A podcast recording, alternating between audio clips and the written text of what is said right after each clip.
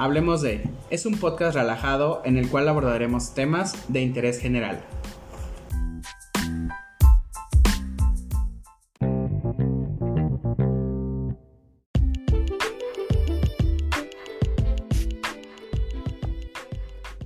Buenos días, tardes, noches o bonitas madrugadas, sea cual sea la hora en que nos escuchas. Gracias por acompañarnos. Soy Luis Torres, psicólogo clínico con más de 15 años de experiencia y el día de hoy hablaremos de el divorcio.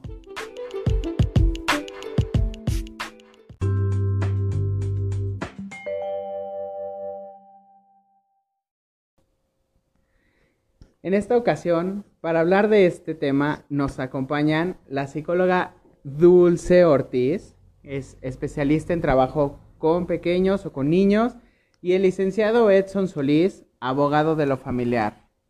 Vamos a entrar de lleno realmente a este tema de lo que es el divorcio, que no es más que la culminación de un matrimonio, que es la separación, donde vamos a involucrar la separación de dos personas que ya decidieron, juraron ante el altar haber estado para toda la vida Puras mentiras, mentiras, fueron, todas, mentiras. dijo Amanda Miguel.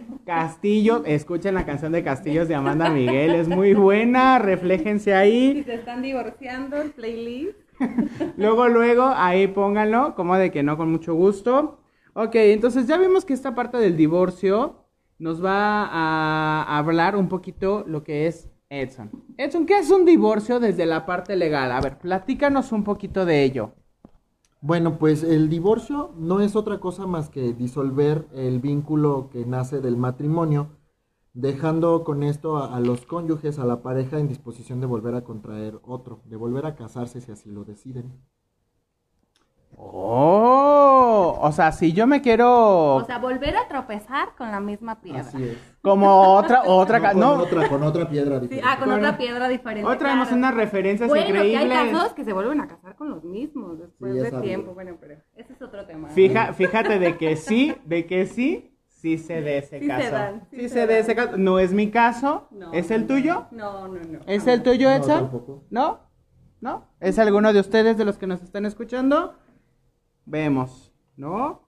Ok, muy bien.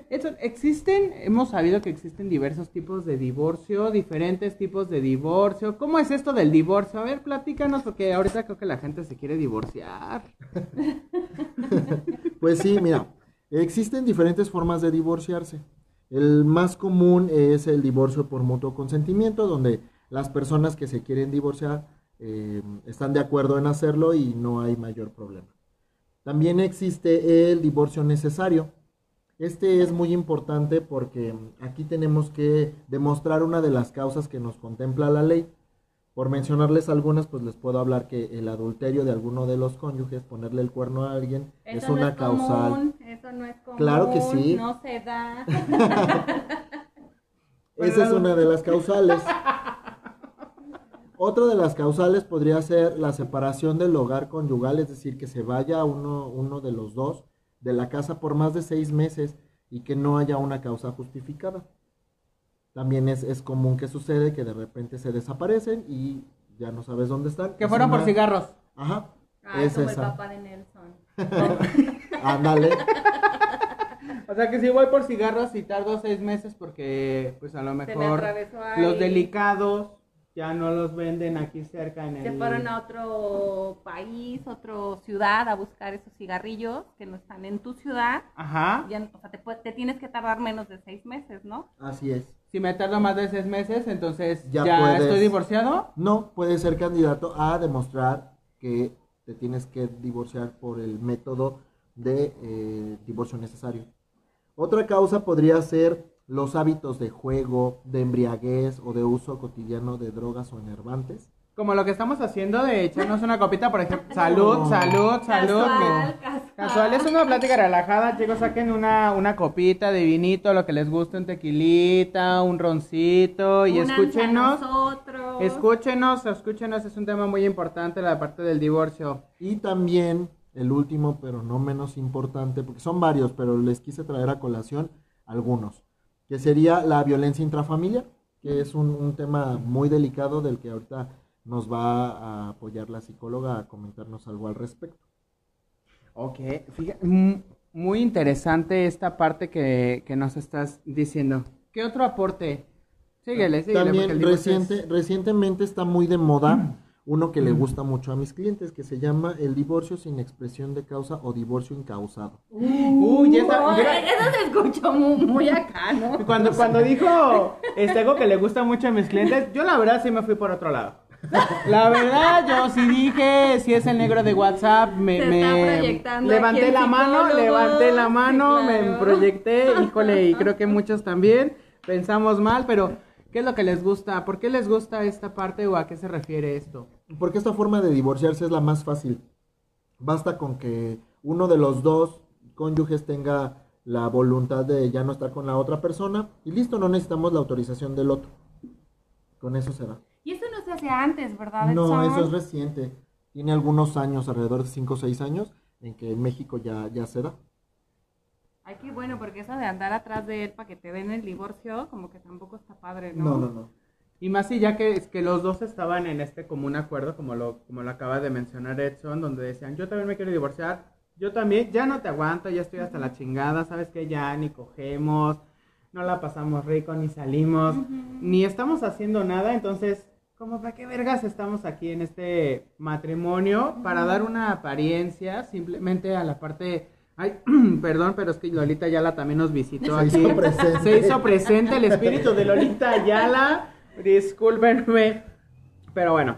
Pero es que imagínate, si de por sí ya es como para los involucrados un proceso psicológico eh, complicado, esta parte del divorcio, eso añádele que alguno no quiera y entonces tú tienes que estarte esperando a que el otro quiera y meterle abogados, meterle juicio y meterle al final de cuenta dinero, ¿no? Es muy Porque desgastante. no son baratos estos procesos. Vemos. Vemos. Busquen. Con el Bo- licenciado Edson sí son baratos. Búsquenlo, tenemos precios accesibles, paquetes. Si usted dice que lo escuchó en el podcast de Hablemos de, le hacemos descuento. ahí un bonito y descuento de, de- en el mes de marzo. No, muy, muy bien. He, he- he denotado que ahorita, o sea, en esta actualidad, hay mucho incremento en los divorcios. Ujú. ¿Qué son estas causas? ¿Qué está interfiriendo entre el amor que se juraron ante un juez, ante Dios, ante esta parte tradicional de para toda la vida, la cruz que me tocó cargar? ¿Por qué ahorita ya la gente se divorcia con uno, mayor facilidad y dos, con mayor frecuencia? Pues mira, yo se lo atribuyo, no sé, no tengo el hilo negro, pero creo que puede ser por dos principales detonantes. Uno pre-COVID y el otro post-COVID.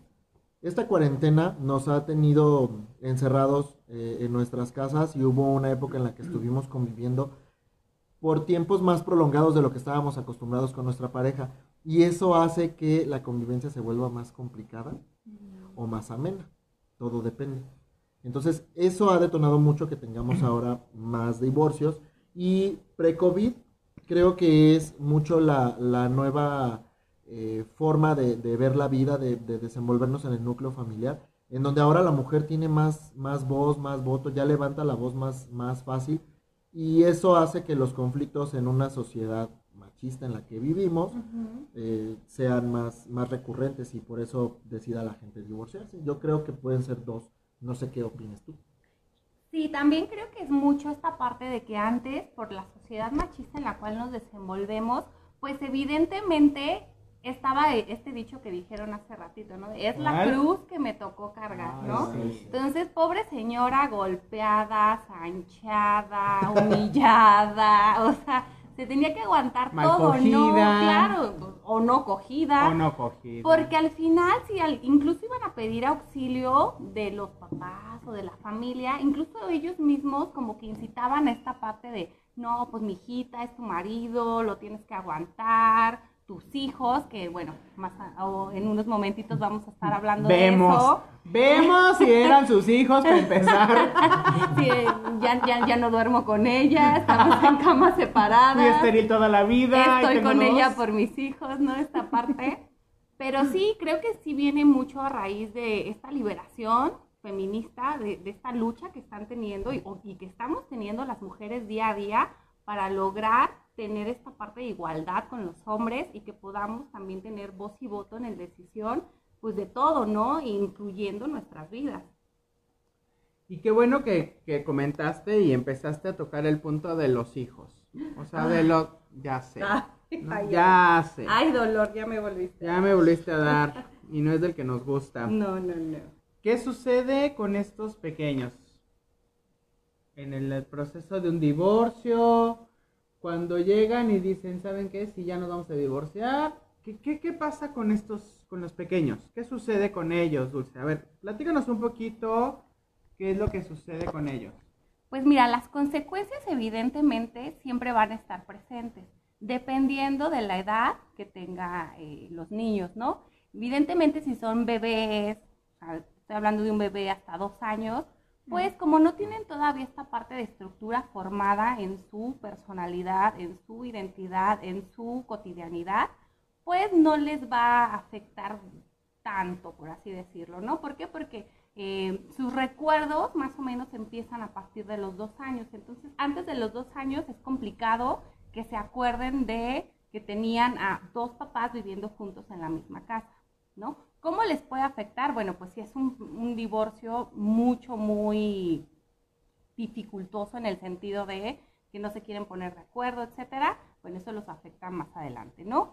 Y en edad preescolar, que pues más o menos es de los 3 a los 5 años, pues ya empezamos a ver que hay un desequilibrio. ¿Por qué? Porque pues ya empiezan a tomar un poquito más de conciencia, ya saben que la familia se conforma por mamá, papá, hermanitos, perritos, todos viviendo en la misma casa y que de repente alguno de los papás se salga de ese núcleo familiar, pues causa desequilibrio, desestabilización emocional, ¿no? Y de esa desestabilización, desestabilización, desestabilización, Infraestructura.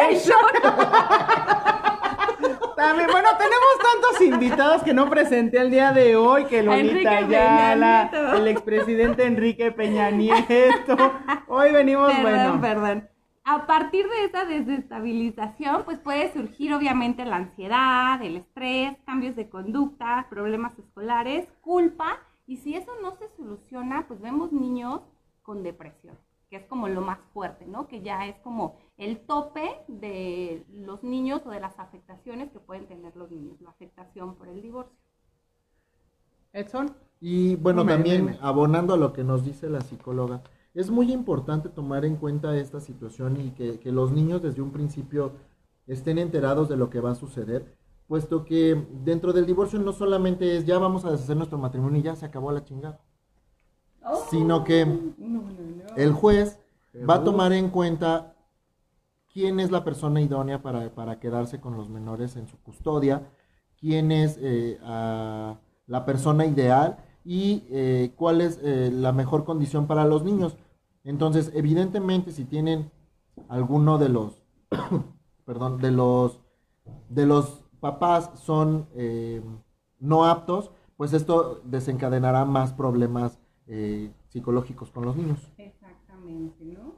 Entonces, obviamente, eh, eso, bueno, es con los bebés. En edad preescolar, pues les digo, empiezan todos esos problemas. Ya en la primera infancia, preadolescencia, adolescencia, pues Ujú. a raíz de estos también pues añadimos lo que es la rebeldía, ¿no? O sea, son estos niños que empiezan a tener conductas rebeldes que pues evidentemente antes no manifestaban.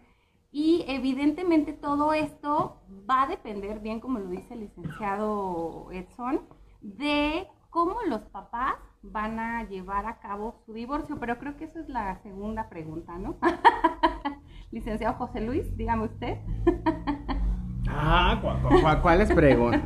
No, está mal, está mal. Ah, ¿No es cierto? Bueno, sí tenemos algunas preguntas que, que tengo ya designadas para, para mis invitados, ¿va? Dime, ¿qué consecuencias tienen este tipo de situaciones como el divorcio en los niños?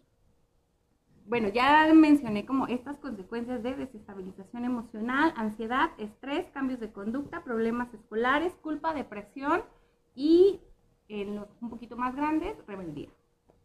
¿Cómo manejo, ahora sí, cómo manejo entonces estos cambios de conducta, esto que le está sucediendo a mi hijo al momento en que ya se terminó la relación, empezó la parte del divorcio, ¿cómo lo manejamos? Lo primero es que los papás asuman la responsabilidad que les toca como papás. ¿Qué quiero decir con esto? Ustedes son los adultos, ¿no? Los niños evidentemente son el reflejo de lo que ven y hay en casa. Entonces, dependiendo de cómo los papás vayan a manejar el divorcio, va a ser la afectación o no que vamos a tener en los niños. ¿Qué quiero decir con esto? Que los papás tienen que dejar a un lado odios, rencores, me caes gorda, no te soporto, eres un hijo de la jodida, me hiciste, te odio, te desprecio. Todo eso, todo esto que puedes sentir en un divorcio, que pues básicamente creo que es normal en la mayoría de todos los divorcios, los tienes que hacer a un lado para poder empezar a poner como prioridad las necesidades de los niños. ¿Cuáles son las necesidades de los niños? El tener a su mamá y a su papá a lo largo de su vida, ¿no? Evidentemente hay cuestiones como muy específicas en las cuales a lo mejor, también lo decía Edson en, el divorcio, como cuando hay drogas, cuando hay violencia, cuando hay este, este, tipo de situaciones, bueno, pues ya se tendrán que mostrar ante el juez, el juez determinará la situación, pero si no es el caso, es poner en primer lugar a los niños y usarlos y no usarlos más bien como monedas de cambio. Repito, no se usan los hijos como moneda de cambio. Repito, repito. Atención aquí, atención aquí, padres. Perdidos, perdidos. Están perdidos, perdidos, perdidos. Dime, Edson. Y por favor, cuando estemos en un, en un proceso de divorcio legal, eh, traten de, de, evitar que se convierta esto en una, en una contienda entre, los, entre los, los que se están divorciando, en la cual nunca se ponen de acuerdo en lo más importante que son los menores. Claro. Entonces, eviten tener esta lucha de egos porque eso no llega a ningún lado y traten de, de, que, de que se solucionen las cosas. Siempre dentro del divorcio existe la posibilidad de llegar a un convenio sin necesidad de someternos a la decisión de un juez y es la mejor forma de resolverlo. Entonces, eh, mi recomendación sería cuando iniciemos un proceso de divorcio, eh, por favor, tratemos de poner la cabeza en frío y siempre vislumbrar cuál es la mejor opción para mis hijos, para su sano esparcimiento. Y eh, pues como nos dijo la psicóloga, no es culpa, lo que está sucediendo no es culpa de ellos, es culpa de nosotros como adultos. Y si no sabemos resolver las cosas como adultos, vamos a tener que someternos a la decisión de un tercero, que en este caso sería el juez. Y a veces no siempre es del todo favorable como yo pretendería que fuera. No, y además ese tipo de procesos son largos, son tediosos y tenemos que y tenemos que llevar a los niños eh, que si tienen que ir a declarar, que si les tienen que hacer periciales psicológicas, etcétera, y es un desgaste físico y emocional muy importante también para ellos, ¿no? ¿Por qué? Porque al final del día ellos no saben realmente a ciencia ciencia a ciencia cierta, perdón, qué es lo que está pasando y muchas veces les crea culpa, este, esta, esta parte es importante, ¿no? ¿Por qué? Porque al final del día, si un progenitor no quiere o un padre no quiere eh, dar su brazo a torcer, por así decirlo, de que, ok, voy a ser flexible por el bien de mis hijos, lo más seguro es que los niños van a tener afectaciones eh, emocionales porque van a crear culpa, ¿no? De, pues, pues sí, sí claro, porque a lo mejor sí fue un hijo de la jodida, a lo mejor sí te engañó, a lo mejor sí te hizo como chancla, se merece todo tu odio, tu rencor y tu ira, pero tu hijo no. O sea, tú escogiste a esa persona como papá de tu hijo, no te lo no te lo dio el gobierno federal, no te lo sacaste en la despensa ni en una rifa, o sea, tú escogiste a esa persona como papá de tus hijos. Que ya tu relación como pareja no funcione, no significa que no funcione la relación como padre e hijo. Muy bien. Un tema que nos podría llevar horas y horas y horas estar platicando es... He estado aquí con, con ellos y en verdad he aprendido muchísimo, donde vemos que el matrimonio es esta separación de dos personas, la terminación de una relación, a eso se refiere lo que es un matrimonio y que creo yo que es beneficioso que se le diga a los menores, a los hijos, dependiendo de la edad que se tenga, como lo decía Dulce, dependiendo de la edad que se tenga, entonces es momento para decirles, tenemos dudas, claro que vamos a tener dudas, ¿Qué voy a hacer con ellos? Ah, el día de hoy vimos algunas cuestiones de lo que puede suceder, ¿va? Pero en verdad, recuerden que este podcast no sustituye una terapia. No, y eso también es bien importante. Si dentro de esa parte que como adulto tú tienes que resolver para eh, que hijo de tu madre me caes bien gordo y no te quiero dejar ver al niño y, estoy haciendo como cosas ahí que, que no van, busquen ayuda psicológica. Creo que es bien básica que los papás se sanen para que puedan ayudar a sus hijos a tener este proceso lo más en calma que se pueda, de una manera amorosa, tranquila y sin tanta problemática de por medio. Entonces el día de hoy aprendimos que el divorcio puede ser rápido. Este divorcio express, que creo que así se le, que se le menciona, sí. ¿No? Como la comida rápida ahora también, que también lo vimos en Salud Emocional. Recuerden el primer episodio de Hablando de Salud Emocional. Llega Ahí el divorcio por Uber. Estuvimos, claro, por Didi Foods, por, bueno, lo pueden pedir por donde quieran, ¿sale? Eh, creo que entonces aquí lo que debemos de, de quedar vamos a, concluir este, este bonito y sano podcast donde si no estaban echándose una chelita, una copita de vino, como lo están haciendo aquí eh, las personas que nos están acompañando, los invitados. digo, híjole, pues es que si no, no se me sueltan luego, bueno, pues es que tenemos un muy buen pues. anfitrión, ¿cómo no hacerlo? No, pues gracias, gracias, gracias. Quieren algo y quieren, es una invitación otra vez a un podcast, pero bueno, vamos a ver más adelante, ¿no? Entonces vemos que el matrimonio es algo que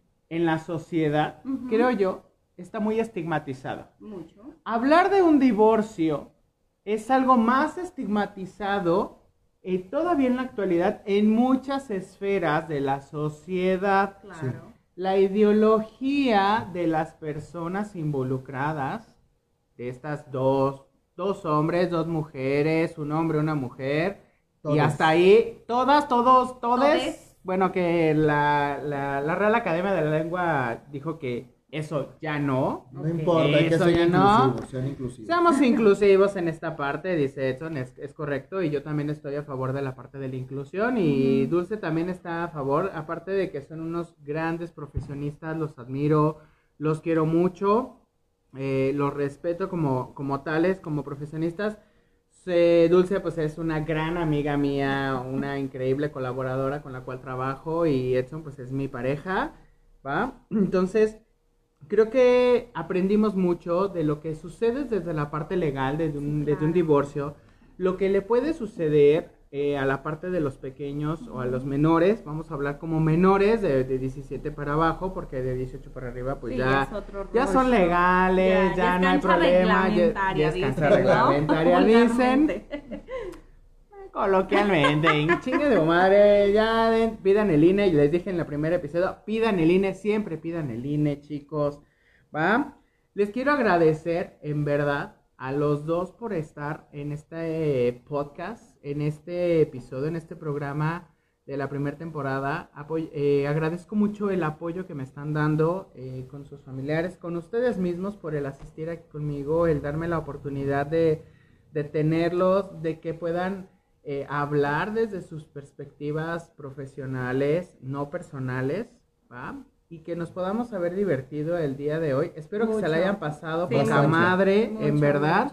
Me costaron muchas botellas de vino, pero ya están aquí, en verdad, les estuve rogando. No, no es cierto, no rueguen, no, rueguen, no rueguen, no rueguen. Amor propio ante ah, todo. Forever, forever, ¿va? Entonces, los dejamos hasta aquí, en verdad. Vuelvo y reitero el agradecimiento a mis, eh, mis invitados el día de hoy, la licenciada Dulce María Ortiz Soto, que es colaboradora mía, y el abogado licenciado Edson Solís Rojas, que también es un excelente abogado, nomás porque sea mi marido.